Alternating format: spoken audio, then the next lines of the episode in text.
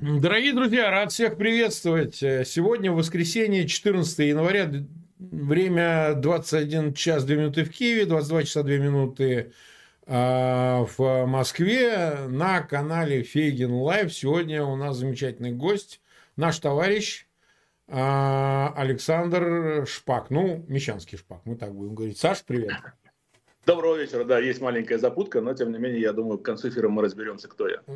А не вопрос. Нет, ну, конечно, все знают блогера Александра Шпака, потому что огромный Инстаграм в 2,5 миллиона подписчиков, не говоря о других социальных сетях у Александра. Но повод э, у нас сегодня специальный, сейчас мы об этом скажем. Напоминаю, что просьба ко всем зрителям, чтобы ссылки на этот эфир вы размещали в своих аккаунтах в социальных сетях, в группах, ставили лайки, обязательно подписывались на канал Фейгин Live, это само собой, это святое, как говорится.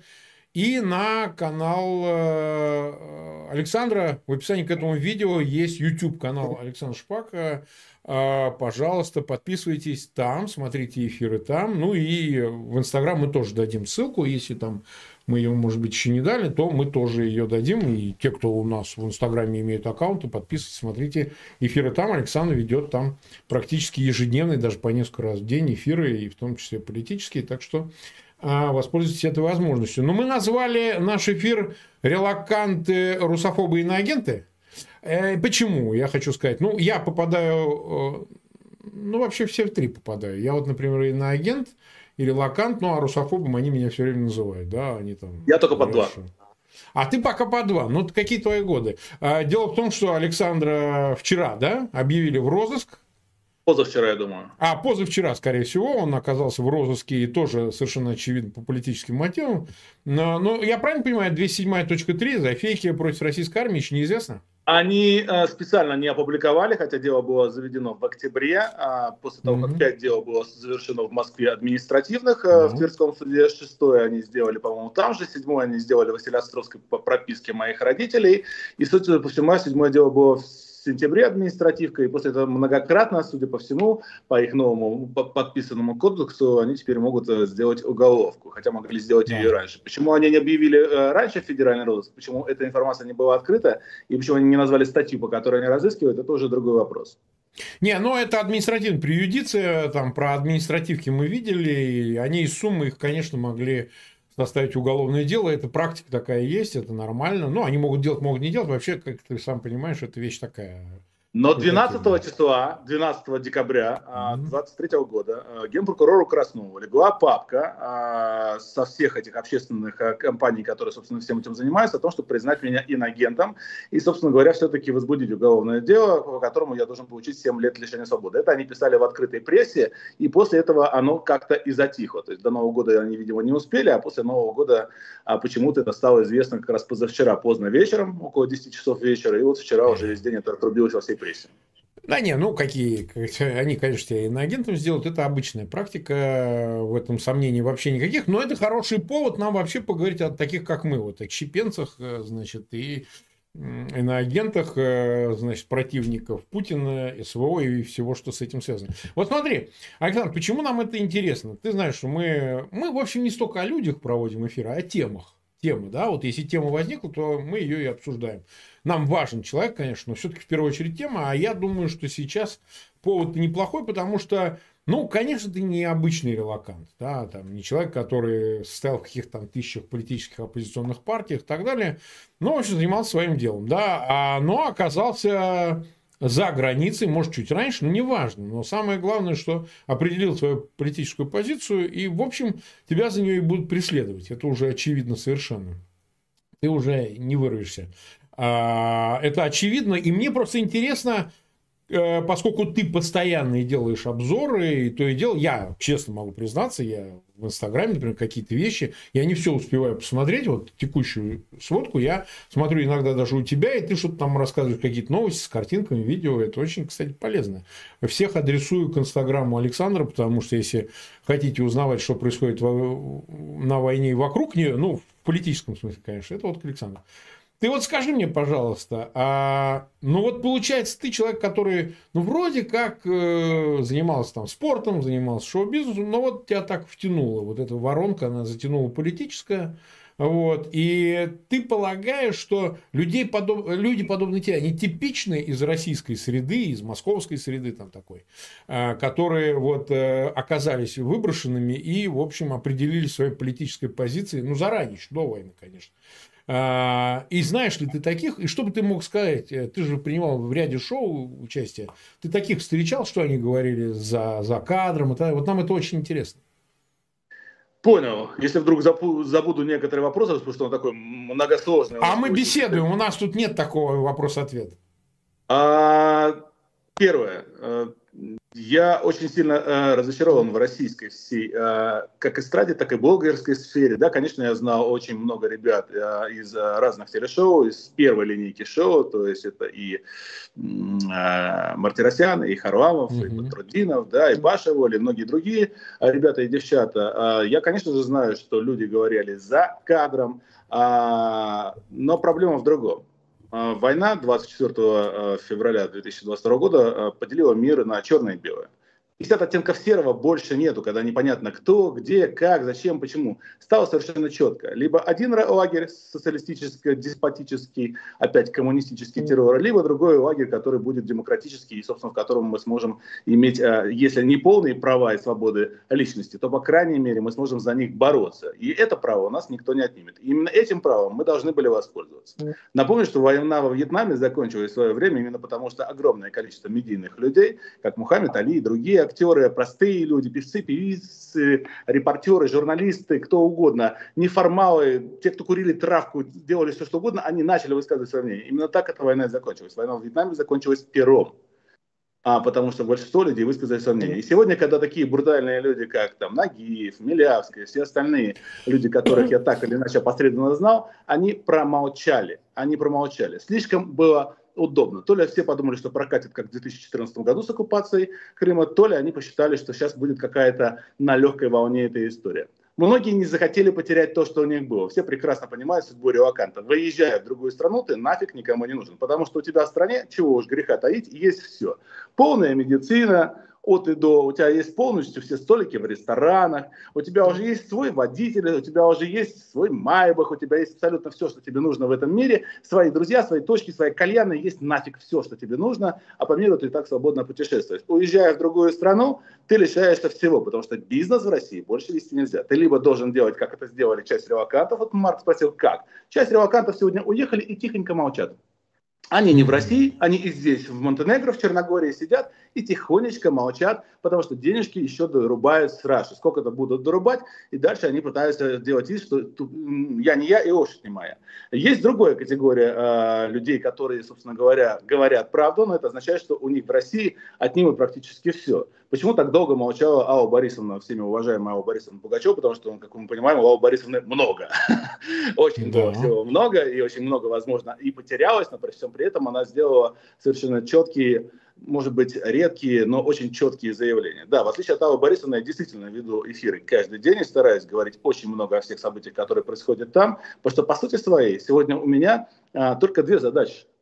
Первое, это чтобы путлеровский режим повторил полностью а, режим СССР, чтобы э, Россия дальше, собственно говоря, превратилась в ту историю, которая э, превратилась в Советский Союз, потому что другого пути мирного существования народов просто не будет, потому что тюрьма народов – это история как на зоне. До тех пор, пока а, не придет урегулирование, до тех пор, пока все не вернется на свои исторические пути, пока не будет стряхнут а, тлен истории, которые накрыли туда советские историки, пропагандисты, такие же, как и сегодня это делают, мы мира не получим, по сути своей. Мы будем так э, действовать дальше по принципу «разделяй власти». Вот, в принципе, вся история. Поэтому моя это одна из задач. Вторая моя задача это все-таки получить то, о чем я и боролся еще до начала войны. Ведь я уехал из России 3 января 2021 года, я эмигрировал mm-hmm. в Турцию, я 4 года не резидент Российской Федерации, то есть 20, 21, 22, 23. А, я хочу свободы перемещения. Мне нужен другой паспорт, и я, разумеется, над этим буду а, работать. Но, как вы правильно заметили, выехав из страны, мы все оказались без источников доходов, без своей привычной жизни, без своей привычной медицины, сервиса, комфорта, одежды, гардероба и всего остального. Так что так. Ну да, ну да. Нас уже 19 тысяч смотрят. Просьба к тем, кто присоединяется. Толчкаем сегодня воскресенье, понятное дело. Пожалуйста, ссылки на этот эфир размещайте. Эфир очень интересный. Мы как бы постараемся вам угодить, что называется. Вот смотри, э, интересный же вопрос. У тебя огромный Инстаграм, а вся богемная среда, она вся в Инстаграме. Ну, 2,5 миллиона. Понятно, что есть там некоторые с 10 миллионами там, там, и так далее. Не, не в этом суть. Но все равно таких блогеров не очень много. Скажи, ты же ведь вот так или иначе пересекаешься, общаешься с э, теми, кто, прежде всего, они нас интересуют, остался в России – такие же, ну, вся биогенная среда в Инстаграме и так далее, они с тобой переписывают, что-то тебе говорят, или там упрекают в комментариях, говорят, ну, а зачем ты это делаешь, ты нас всех подставляешь, ты вот был тут, там, выступал на разных шоу, и вот теперь вот смотри-ка, Теперь ты такое несешь, и ты уже под статьей, завтра еще и на агент, и ты на нас бросишь тень. Вот такое есть личное? Марк, а у меня третий раз уже такая история жизни. Первый раз, когда я изменил свою внешность из э, брутального качка-телохранителя в да. человека, которого вы видите сегодня, от меня отвернулось общество и те люди, которых я считал очень близкими. Второй раз, когда меня э, уже пытались сажать в тюрьму, это было 2010 год, мне пытались ввалить э, 8 лет лишения свободы тогда. От меня ну, отвернулись... Торговля этими анаболиками или чем? Но они пытались вернуть эту историю, но они так сильно пытались повесить на меня все, что было в этом городе, что меня назвали главным а, наркодилером по северо-западу. Mm, вот, а, по итогу, а по итогу не смогли доказать ровным счетом ничего, и прокурор, отведя адвоката в сторону, сообщил, вы же не хотите, чтобы что-то произошло, и все-таки что-то да произошло. Поэтому давайте мы вам дадим штраф, а вы признаете, что одна ампула все-таки была передана такому-то лицу. Ну, мне, собственно, дали выбор, и этот выбор был мною принят, и я, соответственно, сказал, хорошо, зачем нам прыгать э, и бороться в этом случае с государством, если можно пройти по касательной. Вот, в принципе, так. Что по поводу э, Инстаграма э, Марка Захаровича? У меня э, и э, ТикТок же очень большой. Я больше эфиров mm-hmm. провожу даже там, потому что только последний месяц я писал тебе, у меня Инстаграм э, начал э, отдупляться. То есть здесь в Европе у меня Инстаграм сейчас вылетел в пять раз больше, и в пять раз больше стали охваты. То есть у меня сегодня 2,5 миллиона подписчиков, но у меня э, охват 3,5 миллиона, что очень большая конверсия. То есть меня mm-hmm. людей больше, чем подписано блогеры все, которые из России, на 99% повторяют ровно ту историю, что и повторяют обычные граждане Российской Федерации. Ничего нового мы здесь не увидим. Это прямо а, зеркальная история. Да, блогер лидер мнения, но на нем подписаны обычные люди. И мы, блогеры, это тоже обычные люди. Просто нас чуть больше видно и чуть больше слышно. 99% этих людей а, сделали вид, что они нахрен учились в школе и в институте, что они вообще не дупляют, что происходит. Они тихо молчат. Кто-то уехал в Дубайчики и Таиландики, кто-то уехал на Бали и в Грузию, а кто-то живет до сих пор в России и просто тупонько молчат. Рекламируются еще где-то какие-то товары, где-то еще идут донаты и идет монетизация, и в принципе их это устраивает. Большего им не нужно. Они считают, как и обычный народ, что голос ничего не весит. Они считают, что они не могут ничего изменить, и их это, в общем-то, устраивает. В принципе, и все. Mm. Вот смотри, э, вот отгремела эта голая вечеринка. Я вот, кстати, сразу, я не знаю, смотрел ты или нет, я сразу говорил, ничего Смотрел, не кончится, ничего не будет. А? Смотрел, конечно, да. Да, да, но я говорил, что ничего не будет, потому что это в доску свои люди, потому что, ну, мы сейчас не будем даже обсуждать их личность там, но Ивлеева, она не чужая во всех отношениях, там, что, Милявская, Киркоров, это что, чужие люди, что ли? Это все свои, вся публика. Мутабор это клуб своего человека, там вообще все свои. Вот, а так оно и получилось. Вот только вот этого рэпера с носком на члене, значит, его вроде как, да, Вася, он там одни сутки, другие сутки, и вроде как в военкомат уже повестка, он, может, и не отбоярится. Он из провинции, бог знает, что там, как, чего. Но вот ты считаешь, что им зачем понадобилось вот э, именно на них поиграться? А сейчас уже все равно в обратную уже откручивают, уже все. Вопрос снят, новые новости, и уже никому не интересно. Это голая вечеринка. Но это было сделано. То есть они щелкнуть хотели именно этих персонажей, показать, что у нас тут избранных нет, или что? Нет. Вот как ты думаешь? Нет. Марк, я, к сожалению, к сожалению, ввязавшись во всю эту драку, я уже просил прощения у своих подписчиков, ну, что-то э, все начали просить прощения, потому что бы мне тоже не просить прощения за то, что я молчал до 24 февраля 2022 года. Я действительно был вне политики, а в узкой сфере я говорил то, что я хотел говорить, в широкой сфере я, разумеется, это не делал по целому ряду причин, потому что я прекрасно понимаю, что Россия не правовое государство, и я бы долго бы там не а, выжил в той ситуации, которая есть, тем более с моей прекрасной mm-hmm. внешностью. Так вот, я считаю, mm-hmm. что никакой а, прицельности ненависти на Ивлееву, Киркорова, Милявскую, Васю и всего остального не было. Вот буквально несколько дней назад, сразу через полтора дня, по-моему, после того, как произошло это, э, вру, через пять дней, потому что только через 3-4 дня они начали раскручивать эту новость посильнее в соцсетях. Смоленским чиновникам запрещено выходить э, к холопам, к рабам, гражданам. Гражданам запрещено выходить в шубах и брендированной одежде, чтобы они не догадывались, а кто же их, собственно говоря, обворовывает. Ну, там, конечно, написано mm. более мягко, о том, что запрещено им выходить, собственно говоря, в такой одежде. По сути своей,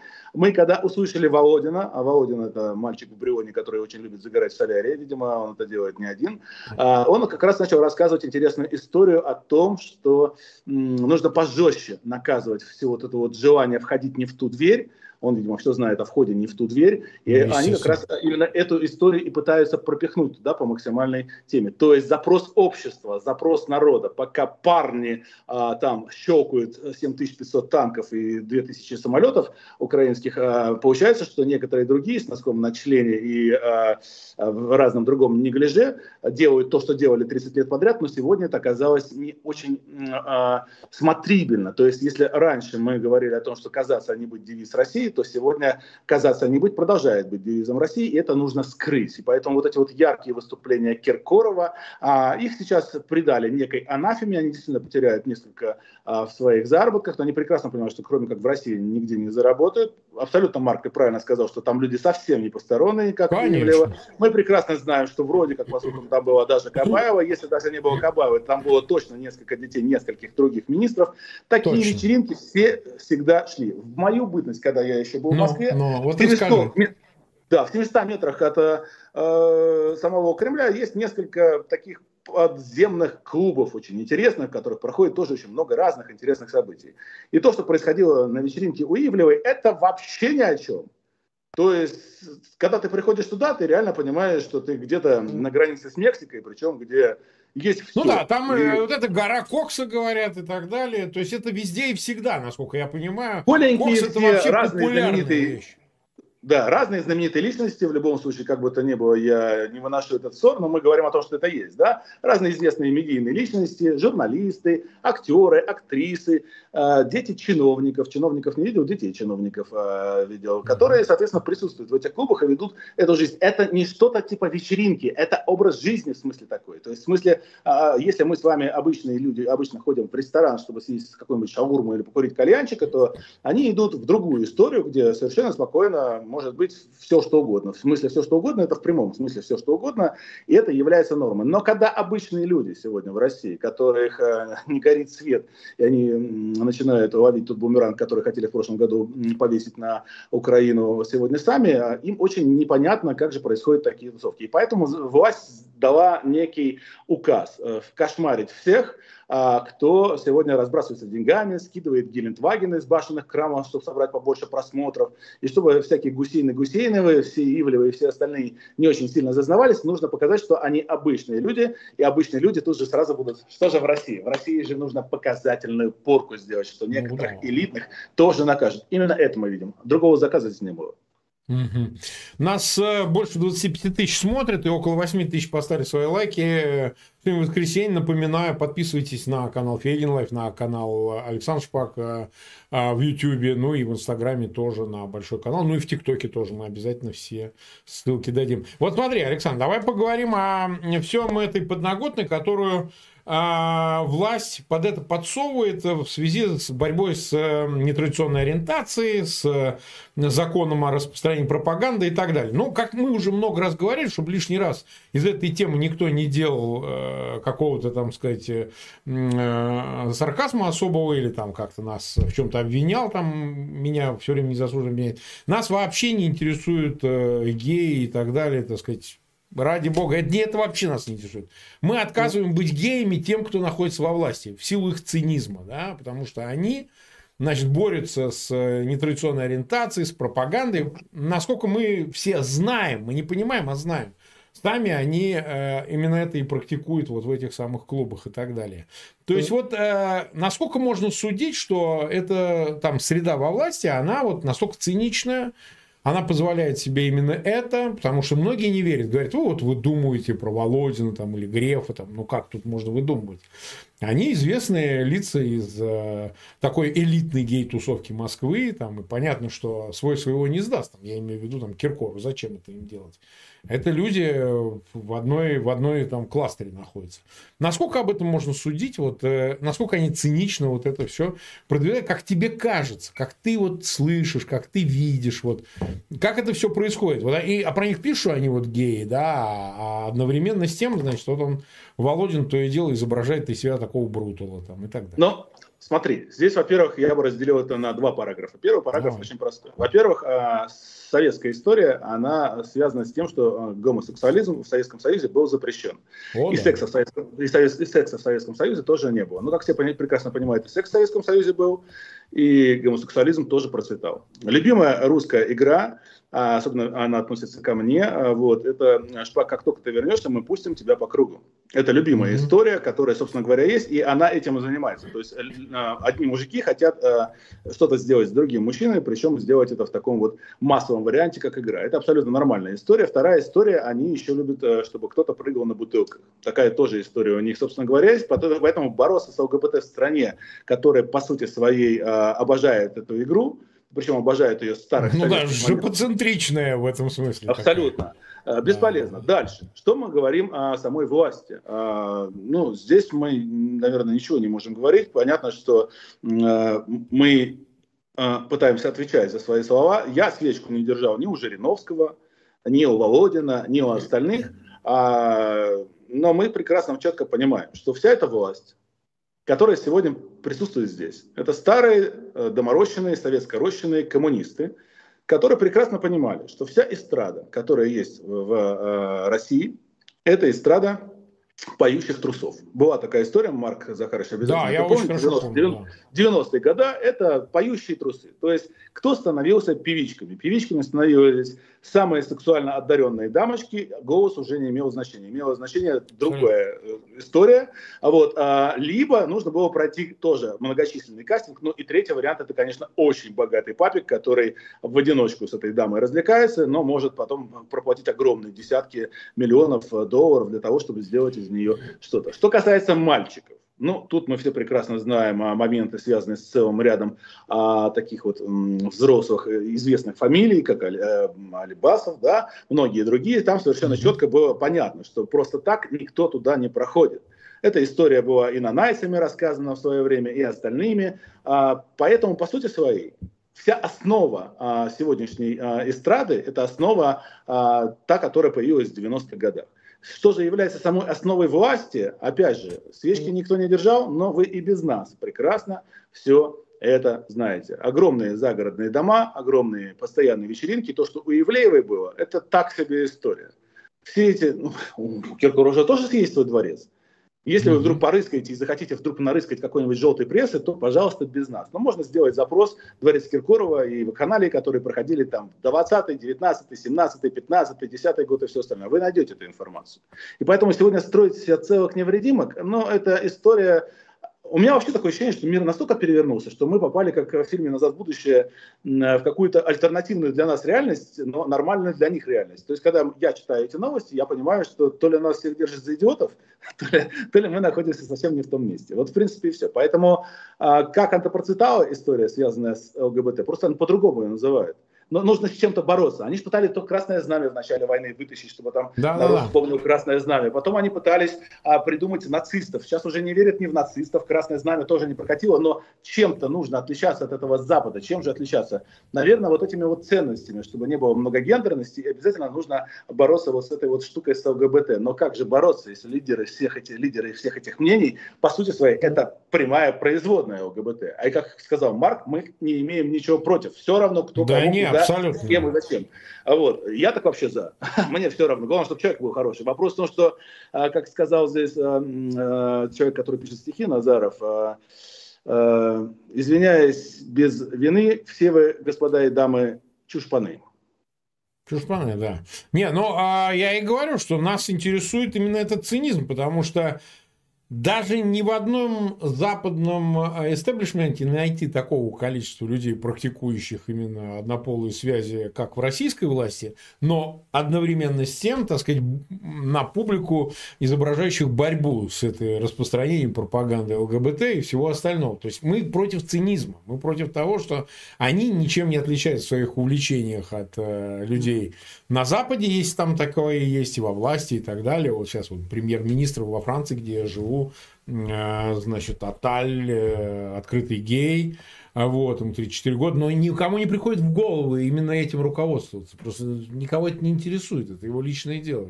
Кроме русской А, кроме русской э, прессы, ну, пропаганды и всего, что с этим связано, потому что для них это повод. Но вот смотри, а, тогда так – а, давай обсудим еще и войну применительно ко всему, что происходит. Вот она случилась мобилизация, все происходило на твоих глазах, ты это все комментировал обильно. А вот, эм, ну, то есть мужичка сорвали, мужичка послали. Мужичок неожиданно обнаружил для себя мобилизованный, я имею в виду, сейчас мы не говорим о профессиональном военном контракте, а именно мобилизованный. Он же вообще как бы не при делах, там таких отправляли. Вот он оказался где-то там в Украине, и, так сказать, модель жизненная сократилась, там цикл этот сократился до нельзя, что называется. Ты вот улавливаешь какие-то настроения, которые меняются. Вот в связи с этим, что нас полтора года типа держат, вот нас в частичной мобилизации забрили в 21 в 22 в а, сентябре, а уже на дворе 24 год, а выжить тут э, вообще как бы, чем дольше находишься, тем ниже шансы и так далее. Вот ты как видишь эту ситуацию, как она? Ну, вот, а я задам тебе встречный вопрос. А ты э, в курсе, что в 2023 году э, Россия потратила порядка 23 миллиардов долларов, это 2,25 триллиона рублей, на ограничение интернет-информации, для того, чтобы ограничить э, подход к э, целому ряду пабликов. То есть они же не могут закрыть YouTube, они же не могут закрыть Telegram, но они mm-hmm. очень могут сильно сделать так, что это будет практически не видно, не слышно и будет э, нечитабельно. Ты, я думаю, об этом был э, в курсе. Так вот, ну, я э, слышал, но ты у нас более детально за этим следишь. Мало кто, мало кто выставляет это, потому что как только я допустим, выставляю э, какую-то историю о том, что, допустим, произошло в Гастомеле или в Буче или в Рюмском театре, mm-hmm. они сразу открывают уголовку. Я понимал, что уголовка на меня будет открыта, поэтому я, допустим, выставляя такие вещи, сразу выставлял с пониманием. Мы прекрасно понимаем, что произошло.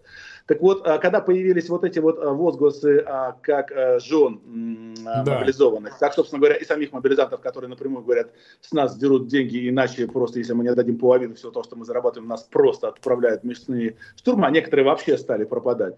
На такие вещи уже стали обращать внимание, они стали очень хорошо входить в топы, несмотря на все то, что пытаются прижать, но тем не менее, а какое количество блогеров это выставляет?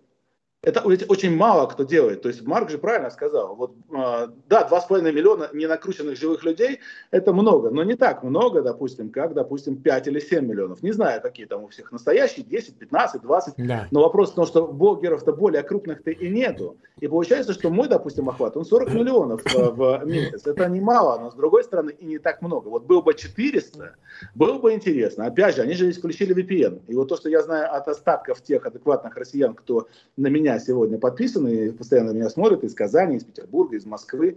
Они сообщают, Саша, а очень трудно, это нужно включить VPN, это ни хрена все тормозит, это вообще ничего нормально не работает. То есть это огромная проблема. И эта проблема связана практически со всем. Информации правдивой о том, что происходит на фронтах, нету. Мы слышим плохо считающего Шойгу, который больше говорит почему-то о потерях Украины, хотя такое ощущение, что он украинский министр обороны, не дай бог. Вот. Либо мы слушаем а, Путина, который вообще какую-то бредятину рассказывает. Из блогеров а, практически никто это не выставляет. А настроения меняются. Настроения меняются, они уже совершенно четко видят, что первое, никакой ротации не будет. Никакой победы не будет. Удержать любой ценой, цена это равна их жизни. Вот последний ролик, который был, в Якутию привезли 28 200. Да-да, я видел у тебя, кстати, как раз посмотрел. Да, и он э, очень хорошо этот ролик зашел, у него почти полмиллиона а, просмотров у этого ролика. А, то есть люди начинают задавать вопросы. Понятно, что не все ходят на кладбище. Придя на кладбище, не все понимают, откуда такая смертность, откуда взялись новые могилы. Читать-то ведь в школе нас учили, но, видимо, глаз туда не хочет смотреть, а то придется правду признавать. И получается, что сегодня а, народ начинает просыпаться. Он начинает просыпаться, а что делать-то не знает. Ведь самые активные, умные и талантливые страны выехали, остались тоже в стране талантливые люди, но они прекрасно понимают, один в поле не воин. Сказать что-то, что они сделают? А средства массовой информации этого не выставляют. Самое интересное и, возможно, неприятное для меня, что и западные блогеры или западные журналисты не выставляют эту информацию. И если сегодня начать русским показывать во французском, немецком, английском, португальском, француз... ну, любом телевидении реально вот эти вот э, труповозы, которые приезжают, когда приезж... закрывают целый центральный железнодорожный вокзал в городе, и там э, эшелонами идут холодильники с непонятными запчастями, если показывать эти истории, и их будут показывать не только я, это будет менять ситуацию. Потому что у русских начнется подниматься вопрос. Уже он уже поднимает вопрос, до какой черты это будет происходить. А черта одна, и Марк правильно сказал, время жизни, оно там очень короткое. Короткий оно у всех цикл. там очень короткое. И у украинцев, и у русских. Но Украина защищает свою землю, свой дом, свою родину. Ну да, деваться а оккупанты, Да, да а, а, оккупанты, а, а оккупантов вообще непонятно чего. Назад им никак а вперед им тем паче никак. И получается, что выход только один. Это либо ранение и комиссование туда, да, а, опять же, непонятно, как его за это наградят или не наградят, будет ли какая-то выплата или нет, а либо до конца. И вот это вот до конца, оно не катит, оно не прокатывает сегодня. А так как все это скрывается, то оно будет терпеться еще какое-то количество времени, потому что терпение у российского народа больше, чем недр. Вот и вся история. Mm. Нас уже почти 31 тысяча смотрит, и 10 тысяч поставили свои лайки. Мы 31 минуту только в эфире. Поэтому просьба, чтобы нас было больше, сегодня воскресенье, по-моему, отличный повод поболтать вот так. Поэтому ссылки на этот эфир размещайте. Не забывайте это, это важно. Тут сейчас правильно говорит Саша, что они очень сильно противодействуют. Они сейчас вваривают это все деньги вваливают и все остальное для того, чтобы что? Вот гладко прошли его выборы, которые так называемые выборы Путина 17 марта. Они всегда были, никогда выборов не было. На самом деле я, видите, я сам ни был, разу. ни разу, ни разу не был. Я вот Э, в 93 году избрался депутатом Государственной Думы по списку выбор России. Два года был депутатом Государственной Думы. Но, в принципе, это были первые последние выборы.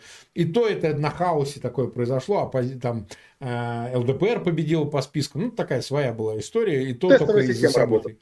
Ну да, да, да, 93-й год, непонятно, что Конституцию только приняли, одновременно референдум, а дальше выборов не было. Вот на мой личный взгляд, не было никаких. Вот ты считаешь, он э, что задумал этими выборами? Вот моя версия в том, что он будет передавать детям. И у тебя, в твоем инстаграме, ты выложил его дочь, дочь вот эту Воронцову, которую, которая сказала, человек центричная, мы, говорит, страна, Россия, она говорит, человек-центричная страна. Ну, я не знаю, я человек не смешливый, но я катался по полу, потому что от хохота можно сдохнуть. Потому что какая нахер э, центричная, человек-центричная страна, которая уже полмиллиона убила, так сказать, за эти неполных два года. Сейчас уже, наверное, больше. Гардиан сообщала, э, в украинской войне 2 миллиона погибло. Э, ты считаешь, он действительно имеет какой-то план Путин по транзиту своим детям или группа их? И как это выборы, на твой взгляд, выглядят? И как ты вот э, смотришь ну, на у меня интервью есть... и так далее? Давай. Плохая привычка, я не могу прямо отвечать на вопрос, мне приходится делать некую прелюдию. Не страшно, думаю, нормально. Да. А, ребятки, выборов действительно не было, Марк абсолютно прав. А, мы вспоминаем, как стрелял танк по Белому дому. Я этот момент а, видел, как по нему стрелялось. Мой отец в тот момент как раз находился вообще прямо практически в том месте, потому что он, он у тебя военнослужащий офицер, правильно? Он, да, и он как раз ехал из города Высоцк, Петропавловск-Камчатский, куда его отправили, собственно говоря, служить, защищать родину дальше. Это две больших разницы. Так вот, я помню, как Ельцин на, на танке постреливал по Белому дому, после чего Бориска передал по наследству все Володе. То есть mm-hmm. списали Немцова, Ельцин пьяном бреду практически передал все некому Путину, которого вынули из кармана какими-то правдами и неправдами. Потом поставили э, под, подмененного полулитрового, ну, так мы называем уже давно Медведева, и, собственно говоря, потом обратно вернулся у нас с вами э, Владимир Васильевич, а может быть и другой. Мы уже запутались в этих версиях, которые есть. Вот. Так что у нас какой-то прототип некого человека, похожего на Путина. Как помнишь, когда-то был этот человек, похожий на генпрокурора Скуратова. Помнишь? Да, конечно, конечно. Я Это Егизаряна история и Гизаряна история с камерами в его да, да, да, да, да. Поэтому э, выборов, во-первых, Понятно. никогда не было, во-вторых, их никогда, собственно, и не будет. На этих выборах, как мы помним, запрещено делать видеосъемку. На этих выборах вообще хрен пойми, как будут голосовать те, которые находятся на нулевой черте. А здесь будет видеосъемка только при подсчете голосов. Ну, это, это замечательная история. Знаете, как это я в детстве так в карты играл с родителями, себе козырей набрал, все карты посмотрел, и, в общем-то, дальше можно уже играть в закрытую. Поэтому, в принципе, здесь никаких других историй не будет. По поводу того, будет ли дальше преемственность власти, вот я не знаю, Марк, я всегда мечтал у тебя спросить по этому поводу. Я никогда Давай. не считал Путина верхушкой пирамиды. Я считаю его исполнителем. Ты понимаешь, может, оно и начиналось так. Да, его в свое время даже Клинтону возили, показывали, и он, вспомни первые кадры, он же абсолютно неуверенный человек, он говорит мягко. Это был другой Путин. 2000, абсолютно, ну, другой в том смысле, что это какой-то подмененный позже Путин.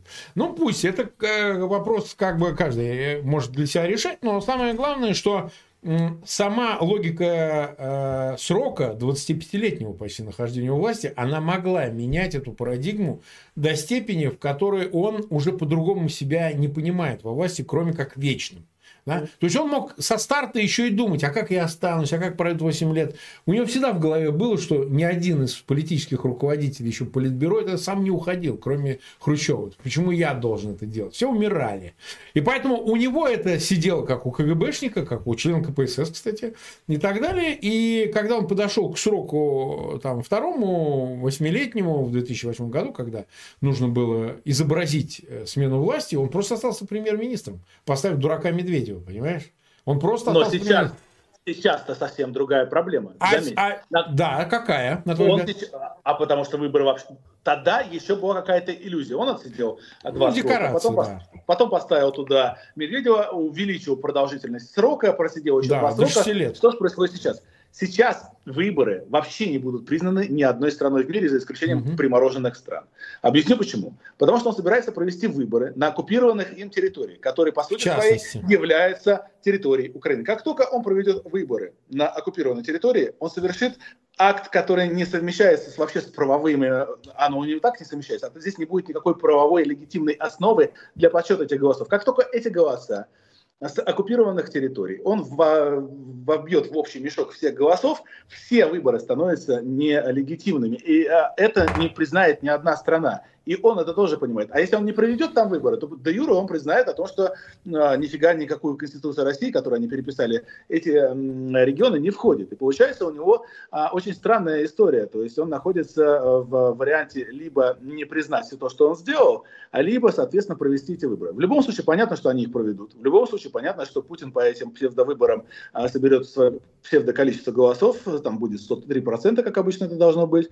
А вот. Но я считаю, что на какой-то момент моменту он дальше просто заболеет. И там будет поставлен какой-то внезапный преемник, как правильно ты заметил, раз начали показывать его дочь и говорить mm. о том, что это его дочь, то она будет играть какую-то очень значительную историю. Возможно, она не будет президентом. Скорее всего, она и не будет президентом, но она будет играть некую... Э, важную роль. Ну, как, допустим, когда был э, Медведев президентом, что мы все считаем, что Медведев правил страной, mm-hmm. все прекрасно понимали, что Медведев это а, медийное лицо, читающее по голограмме то, что нужно прочитать э, в данный момент. На этом, в принципе, и все. По поводу того, а, кто стоит или не стоит за Путиным, у меня была всегда такая источник. Да, в самом начале э, это был один Владимир, который говорил на немецком, работал, сотрудничал со Штази, работал в ГДР, неплохо изъяснялся на немецком языке, более чем неплохо изъяснялся. Потом появился какой-то другой человек, который начал мыслить иначе. Сменила ли его а, нагрузка власти, которая была? Изменилась ли какая-то разнарядка тех людей, на которых он раньше работал, а потом под себя подмял? Мы же прекрасно все помним, как начиналась питерская история и как дальше все это произошло.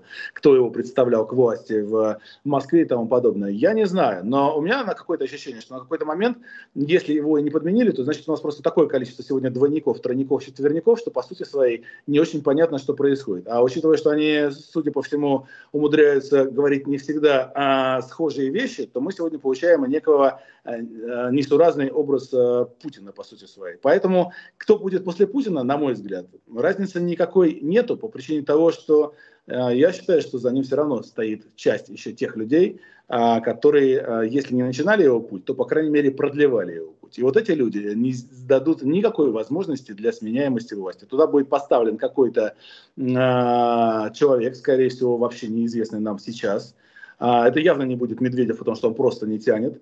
А явно не тянет Лавров, потому что тот э, того же возрастного порядка. А, дочка его тоже не тянет, потому что, ну, потому что еще не тянет.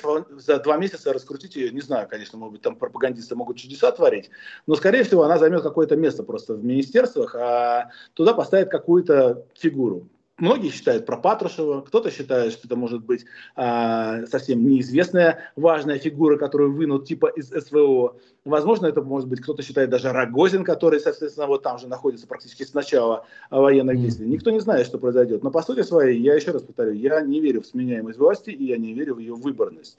Зачем он это все делает? А, ну, потому что как все, что сегодня происходит, для них любой повод. Для них Ивлеева повод, понимаешь? Для них а, яйца это повод. Для них а, сгоревшее там вот незаконное строение в 100 тысяч квадратных метров в Петербурге, Вайбереса, это тоже повод. Для них чем больше поводов, тем больше поводов. Они все время с чем-то борются. Например, а, с аварийным жильем, которое выросло в 4 раза, или с бедностью, которая выросла в 2 раза. Главное бороться. Ведь в этой власти же самое главное это много говорить и мало делать.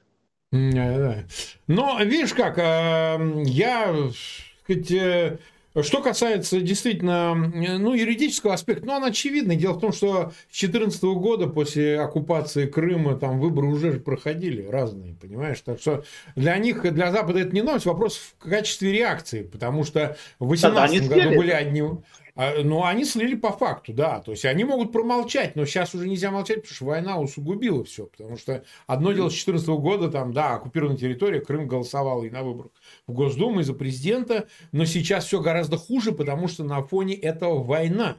И как бы уже не просто надо говорить, ну, там часть Херсонской, часть э, Запорожской области, теперь еще и Донбасс, Донбасс же фактически ДНР и ЛНР были приняты, э, значит, вместе с другими частями Украины, значит, в качестве субъекта федерации. Но я согласен совершенно, что это нечто новое, то есть э, поводов э, не признавать, делегитимировать эти более чем достаточно. Посмотрим, как Запад себя поведет. Он еще там до конца не Очень поведет. дискуссия идет. Очень поведет. Что у нас? У нас приехала Великобритания, а, соответственно, Риши Сунак приехал и подписал десятилетний договор, более того, дал полную поддержку, полную гарантию о помощи везде и во всем, то есть бороться дальше с агрессией до любого а, правильного и нужного, необходимого международного сообщества конца. Приехал, как ты уже говорил, а, а, у нас премьер-министр в а, Франции тогда, а, соответственно, да, также помощь да, и с важными словами, и со всем остальным. Я не верю. Я верю, что когда пройдут выборы, они просто не будут не будут быть признанными. Но у нас опять же здесь, видишь, у нас же а, делится опять э, все на два сектора, черный и белый сектор. Мы сейчас с одной стороны видим а, Россию, Китай, Северную Корею, Иран, часть еще арабского мира, который туда приходит, Эрдогана, который не пойми куда ведет свою сегодня страну, а, у него есть, понятно, план, и он, по крайней мере, в отличие от Путина, этот план более четко видит и выполняет, но по сути своей мы видим целый а, лагерь, это очень немаленький лагерь, который есть. Мы в любом случае вваливаемся в холодную войну. И, к сожалению, к сожалению, в этой холодной войне у, у России, у путинской России, чтобы мы понимали, да, не всю Россию, а путинскую Россию, будет э, немало денежных средств, которые пойдут и от арабов, которые до сих пор поддерживают и Хамас, и Талибан, и Хизбаллу, и Стражи Исламской революции, этот корпус, и всех остальных. Они будут поддерживать так же, как и Северную Корею, будут поддерживать и Россию в этом плане. И у России хватит денег на то, чтобы дальше продолжать э, кошмарить э, не только Украину. Почему сегодня идет вопрос и у, швед, у шведов, которые пока не вступили в НАТО, они прекрасно понимают, что может быть тяжелая провокация. Почему сегодня страны Балтии себя чувствуют э, немножко дискомфортно, несмотря на то, что это блок НАТО. Но целый ряд вопросов здесь в любом случае так и остается. Да. 35 почти тысяч прямо сейчас у нас в эфире смотрят нас. Напоминаю, у нас в описании к этому видео есть ссылка на а, YouTube канал Александра Шпака. Вы можете подписаться, смотреть там эфиры, естественно, Инстаграм, естественно, ТикТок Александра. Ну, все эти ссылки, они есть, но еще мы их добавим, так что не примите воспользоваться возможностью смотреть эфиры и там тоже, потому что, повторяю, в оперативном режиме Александр комментирует и размещает, выполняет очень большую работу за нас. Именно из России, что очень интересно, очень важно, потому что иногда просто противно, так сказать, пропаганду, вот там Гурулеву какой-нибудь смотреть, а Александр э, занимается этим все, э, как говорится, коллекционирует этот весь паноптикум. А вот, а, смотри. Ну, потому что как бы иногда, как даже и не хочется, вот мне иногда задают вопрос, а вы вот это видели, это ты видел? Я, ну, я, как бы, я занимаюсь как бы другими делами. Ну вот, давай вернемся все-таки к, к релакантам, иноагентам, русофобам, всем остальным. Вообще уже много народ живет. А ты как бы в силу больших аккаунтов своих, э, и в Инстаграме в частности, ну, как бы так или иначе пересечения имеешь. Ты имеешь возможность наблюдать, вот в Турции жил, теперь ты в Черногории живешь, э, этих людей. Ты уже сказал о том, что многие просто релаканты, они уехали, то, чтобы их, не дай бог, не там забрили, не отправили на фронт и так далее. Это одно. И они помалкивают. Ну, и какие-то доходы, чего-то еще. Но в целом, ты какую перспективу видишь у русских за пределами а, России? Потому что это вечный вопрос. Это четвертая иммиграция, четвертая волна, точнее, путинская. Вот она такая, какая-то совсем особенная, честно говоря. Я очень хорошо... Да, ну, вот она такая вот какая-то. Вот я не знаю, вот как ты ее характеризуешь? Она печальная. Я эту четвертую волну называю печальной. А, во-первых, я а, признаю коллективную ответственность а, русского паспорта, по сути своей, потому что Конституция Российской Федерации абсолютно точно определяет, что народ является источником власти в Российской Федерации. Соответственно, если народ эту власть поддержал, выбрал и не сделал никакого импичмента, то, соответственно, выбора никакого нет. И я в том числе. Но я, по крайней мере, открываю хоть свой рот. Вот. И у меня, кстати, было что терять. А вот те, кого терять нечего, и они молчат, другой стоит вопрос. Чем чем будет заканчиваться эта четвертая волна? Но первое, а, они сегодня сидят тихо, потому что, во-первых, это привычка. Как, э, помнишь, наверное, фильм Ильдара Рязанова «Гараж», когда там был профессор, О, говорит, да, испугать, да, да. испугать, испугали, испугали на всю жизнь. И, к сожалению, это и прошло. Отрицательная селекция, отрицательная селекция, которая проведена голодоморами, репрессиями, Второй мировой войной, а, повторными репрессиями, которая была привела к тому, что э, родился трус. И от этой трусости очень тяжело вылезти, потому что мы все время взвешиваем. Я не знаю, как вы, я 24 февраля 2022 года а, проснулся рано с утра, 23 февраля я поздравил э, всех с Днем Защитников Отечества, это видео есть у меня в Ютубе, я сообщил о том, что завтра мы можем проснуться в другом мире. А тем, кто защищает Отечество, нужно вспомнить, что есть такая профессия – Родину защищать, и не нужно ее путать с другой профессией. К сожалению, мы проснулись в другом мире, а я с утра начал видеть танки, которые переезжают машины, я начал видеть людей, которые, моих друзей, моих моих знакомых и незнакомых мне подписчиков, но просто моих подписчиков, которые начали все это присылать. А, был выбор. Выбор сделать вид, что что я могу сделать. Был выбор сделать, типа, я вне политики, я дальше буду продолжать нести добро и улыбки, чтобы все развлекались и улыбались. И был выбор а, перечеркнуть свою всю прежнюю жизнь, все свои прежние достижения, но а, остаться человеком. И это очень важная история. Многие этот выбор до сих пор не сделали, в том числе как раз эти многочисленные релаканты. И за это они также будут отвечать. Сегодня, конечно, Ходорковский начинает где-то что-то рассказывать, паспорт хорошего русского, но все это залипло на личных интересах Ходорковского, и дальше они никуда не идут. Либо у него не хватает прокачки, либо не хватает желания, а, либо что-то еще. Мы пытаемся тоже рассказать некоторые петиции о том, чтобы можно было выходить из э, гражданства российского и как-то получить паспорт хорошего русского, но по сути своей это а, борьба с ветряными мельницами. Скорее всего, эта история идет для того, чтобы просто не молчать, да, и знаете, иногда уж лучше прокричаться, чем просто держать все это в себе. Поэтому сегодня я верю в следующее, что люди либо а, сложным путем, а сегодня всего два пути, это либо а, брак, либо это получить политическое убежище, получить потом ПМЖ, и поэтому ПМЖ в некоторых странах можно получить, соответственно, а, гражданство. Это достаточно долгая история. Либо, либо, либо эти люди так и останутся не очень понятно кем, не очень понятно где. Потому что количество стран будет со временем закрываться. Это реально так. Та же самая Турция стопудово выдает и будет выдавать э, российских граждан, которые будут иметь запрос mm-hmm. от российской генпрокуратуры. Это совершенно точная история. Кстати, Марк, тебе отдельное спасибо. Я помню, у нас еще весна 22 года, когда ты мне совершенно точно написал, Саша, в Турции тебе не место, надо ехать да, в Европу. я сказал, да. В Турции будет шмурдяк. Я такой, да блин, Марк, тут туда-сюда, подвязки знакомые. Не-не, а сейчас, кстати, после 7 октября, ты заметь, у них появилось некие общие соприкосновения еще по Ближнему Востоку. Я думаю, в Турции, да, будет гораздо хуже. Это, ну, как бы, пусть каждый... Я нахлебался. Я же начал поддерживать Израиль очень сильно, потому что, ну, потому ну, что да, это так, да. да? И все, то есть и у меня, у меня же было покушение еще одно, то есть у меня была история уже связана с арабским миром. И когда одно дело тут были непонятные там находилкины, бородатые одни, другие, третьи, тут начали еще и арабы искать. Это была совсем вообще невеселая история. Но давайте mm-hmm. вернемся все равно к релакантам. Что по поводу релакантов, проживающих за рубежом?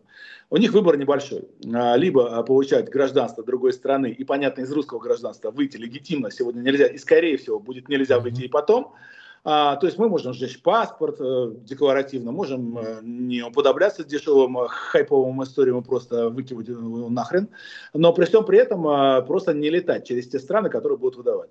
Эти страны на сегодняшний момент уже известны и определены. Я этого, кстати, нигде не говорю у себя. А вот у Марка на эфире скажу, чтобы вы да. смотрели. Кстати, вы не забывайте, пожалуйста, подписываться. И обязательно, ребятки, от вас зависит, как будет популярен этот эфир. Поэтому, пожалуйста, делайте вырезки. Потом ставьте, пожалуйста, репосты этого эфира, чтобы он был виден и слышен. Так вот, ребята, у меня закрыто действительно несколько стран. Помимо того, что я не въездной в Украину, а, потому что русские хейтеры занесли меня на миротворец в свое время. Это отдельная история, если интересно, я потом mm-hmm. расскажу у себя на канале. А, я не а, въездной еще и в Грузию, и не въездной в Таиланд. Это действительно так. С Грузией получилась прямая история. Я на самом деле уже уезжал из Турции. Я просто это не афишировал, потому что у меня, как ты понимаешь, много хейтеров. И уехав из Грузии, меня чуть не депортнули в Рашку. Причем это была очень хреновая история. А, меня из всей толпы на границе взяли и, собственно говоря, а, припроводили на допрос. Меня допрашивали часа три, наверное. А, допрашивали все, кто только можно. И потом они решили меня, соответственно, говорят, ну, мы вас депортируем в Раш, туда-сюда. Я говорю, а вы забыли, что я нахожусь еще по эту сторону границы? Они говорят, да мы ничего не забыли, но у тебя вход в Турцию запрещен. У меня закончилось, естественно, ВНЖ, и все, и в Турцию мне больше легитимно не попасть. Вот, они говорят, куда ты, родной, теперь поедешь?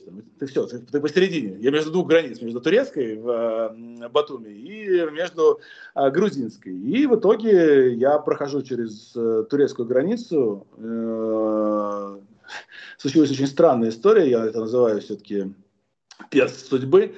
Мне не поставили штамп, на меня не посмотрели, она взяла мой паспорт, а потом просто отдала мне мой паспорт. И когда я вылетал из Турции вот уже экстренно последний раз сюда, в Черногорию, вот тут у меня был большой геморрой, потому что меня на границе спрашивают, мы что-то не поняли, а ты как вообще в стране-то находишься? У тебя нету въездных документов. Я говорю, ну, ребятки, уж Турция не та страна, куда бы я въехал бы в багажнике, да? Вот, и получается, что я каким-то макаром действительно попал а, в... Турцию, а так получилось бы, что у меня была бы очень плохая история. То есть в Грузии они меня ждали для депортации дальше в Россию. Это очень плохая история, учитывая, что грузинский президент и грузинский народ сегодня полностью имеет прозападное, правильное, совершенно демократическое мышление, но, к сожалению, а, часть мафиозных структур и часть российского парламентского большинства Грузии сегодня работает в интересах а, своих а, мафиозных структур. И это большая проблема, которая есть. Вторая страна, которая закрыта, это Таиланд. Не испытывайте иллюзий, граждане России, что в Таиланде... То есть из Таиланда тоже могут выдать, ты считаешь? Не могут, а выдают, прямо моментально выдают. Это, без, это абсолютно прецедентно. Выдают из Турции, это стопудовый факт. Причем это началось еще до 7 октября. А, выдают а, из Грузии и выдают из Таиланда. В Таиланде, ребятки, совершенно просто. Все покупается. Там покупается абсолютно все. И по МИДу совершенно спокойно можно оттуда достать кого угодно. А может быть еще более печальная история. Можно взять любого уважаемого человека, этому любому уважаемому человеку положить в карман что-нибудь. А там за это что-нибудь смертная казнь. И вот тебе побег из Шоушенга только без побега. За 200 долларов можно кого угодно присадить на 25 лет в тюрягу, которую он не протянет. Поэтому помните о том, что Таиланд прекрасная страна, она мне очень нравится, я обожаю тайскую кухню, накататься туда не нужно. И действительно, у меня закрыты три страны сегодня, четыре. Да, то есть, собственно говоря, у меня без вариативно в этом. Собственно говоря, вот так вот. И поэтому, когда у меня был выбор, куда вылетать из Турции, я прекрасно понимал, что с Сербией есть целый ряд вопросов, они вроде как движутся э, в западном направлении, но там сидит человек, который сидит у власти так же долго, как и Путин, вот, в Увичи, он будет, э, имеет все сношения с э, Путиным, тем более Путин ему выдал черную метку, помнишь же, да, тут буквально на днях он их поздравил, Орбана и Вовича, вот, э, с Новым годом, и, в принципе, это было понимание того, в какую страну тоже ехать не надо. Так что такая вот у нас здесь интересная история.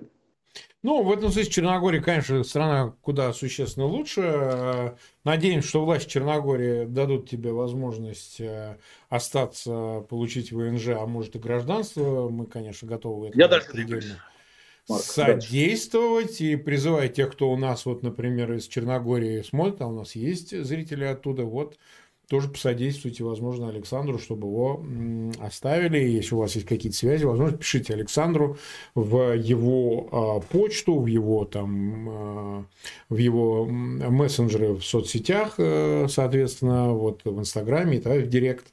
И, и, так сказать, может, чем-то посодействуйте Александру для того, чтобы с ним такого не происходило. Но все равно вот общее место заключается в том, что получается, вот я слышал, что ты говорил, что а я вот русским быть уже не хочу. Да? Ну, ты сам русский человек, там Да. этнический, но я русским после всего, что случилось, быть не хочу. Хочу натурализоваться, быть европейцем, жить в Европе, там, ну, не знаю, там, э, получить гражданство иное и так далее. Ты считаешь, это общее настроение или для какой-то части вот, э, людей, уехавших, именно убежденных, что вот они уехали из путинской России в связи с войной, э, что они хотят кем-то стать еще? Или же Нет. это единично? Нет, это а, больше единично. Почему? Потому что я вот, например, напрямую с Галкиным не общаюсь, но он сообщает, сообщает, что он любит Россию, он в любом случае вернется когда-то в Россию. Может быть, это так, может быть, это и не так. Но в любом случае э, его позиция... Максимом она- Галкиным, с Максимом Галкиным. Максимом Галкиным, да, с Максимом Галкиным.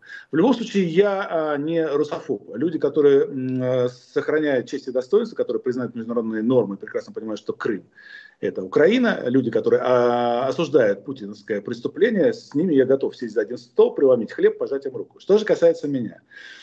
А, мы всю жизнь идем по какому-то определенному пути, и только пройдя его, начинаем понимать, что произошло.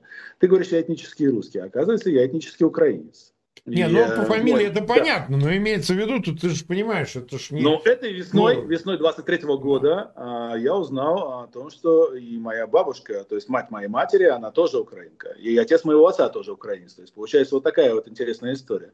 Только никто не говорит по-украински, только никто почему-то не делает. У моего отца отец Пылып, а у отца отчество Филиппович. Понимаешь, как в Советском Союзе все кастрировали? Вот такая вот интересная история.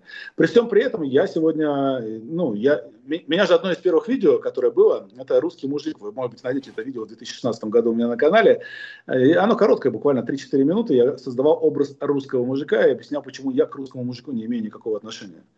И фраза, за которую меня хейтили все это время, я сообщал. Полстраны сидела, полстраны служила. Так что э, иметь отношение к России я сегодня не хочу, не готов. И это единичная, скорее всего, история, потому что э, ко всей России я негативно не отношусь. Но первое, те злодеяния, которые были совершены при советском режиме, они э, прокляли эту территорию и людей, проживающих там.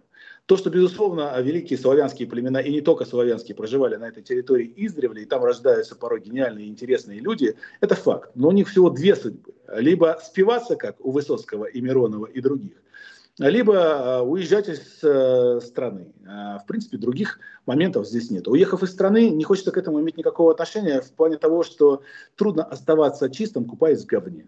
Вот и вся история. То есть сегодня, когда меня спрашивают, Саша, а неужели ты никогда не вернешься в Россию? Я говорю, ребята, смотрите, слева Европа, справа Америка. Ну, если быть более простым, вот здесь вот ты можешь заниматься шопингом, а здесь ты можешь пойти в прекрасный ресторан. И тебя спрашивают, а ты не хочешь пройти прямо и прыгнуть в выгребную яму с говном? Ты такой, нет. А чего ты не хочешь? Тут же как бы вот самое то. Тепло. Да, ребят, если вам нравится жить добровольно в тюрьме народов, я вас не осуждаю. Если это единственное, на что вы способны, я вас не осуждаю. Если вы не можете сделать большего, я вас не осуждаю. У каждого из нас есть переломная точка, когда мы готовы сделать больше или нет. Выбора всего два. Либо драться и бороться, и, возможно, погибнуть, но все-таки на ногах и человеком, людиной. Либо стоять на ногах и подохнуть рабом. Может быть, сытым. Это ваш выбор. Так, ну что же, мы почти 58 минут в эфире. Это так, в общем, стандартный почти у нас таймер. Остается несколько объявлений. Нас смотрит 37,5 тысяч зрителей. 14 тысяч поставили свои лайки. Людям, мне кажется, эфир очень понравился.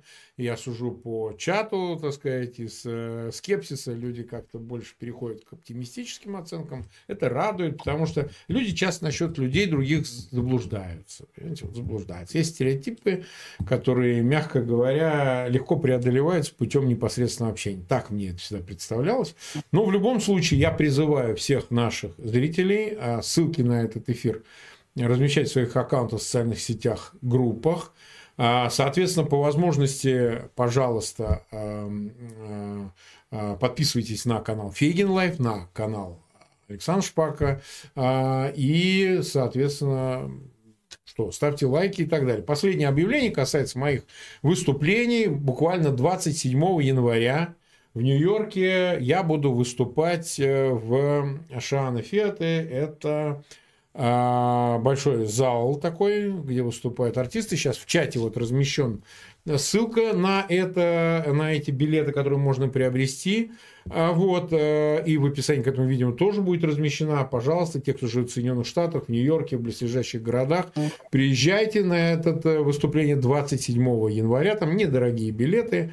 Вот, там у нас будет и в основном построено, как и в Тель-Авиве, ответы на вопросы. Я буду, значит, э, марку с росписью «Живой Залужного» с известным кораблем выставлю на аукцион в помощь Украине. Естественно, все средства, которые причитаются мне, я переведу фонд Елены Зеленской, жены президента Украины Зеленского, как я и обещал. Но для этого очень важно, чтобы вы пришли, пообщались с такими же, как вы. Так что 27 января я всех жду всех жду на этом мероприятии. Ну что, Александр, спасибо тебе за этот эфир.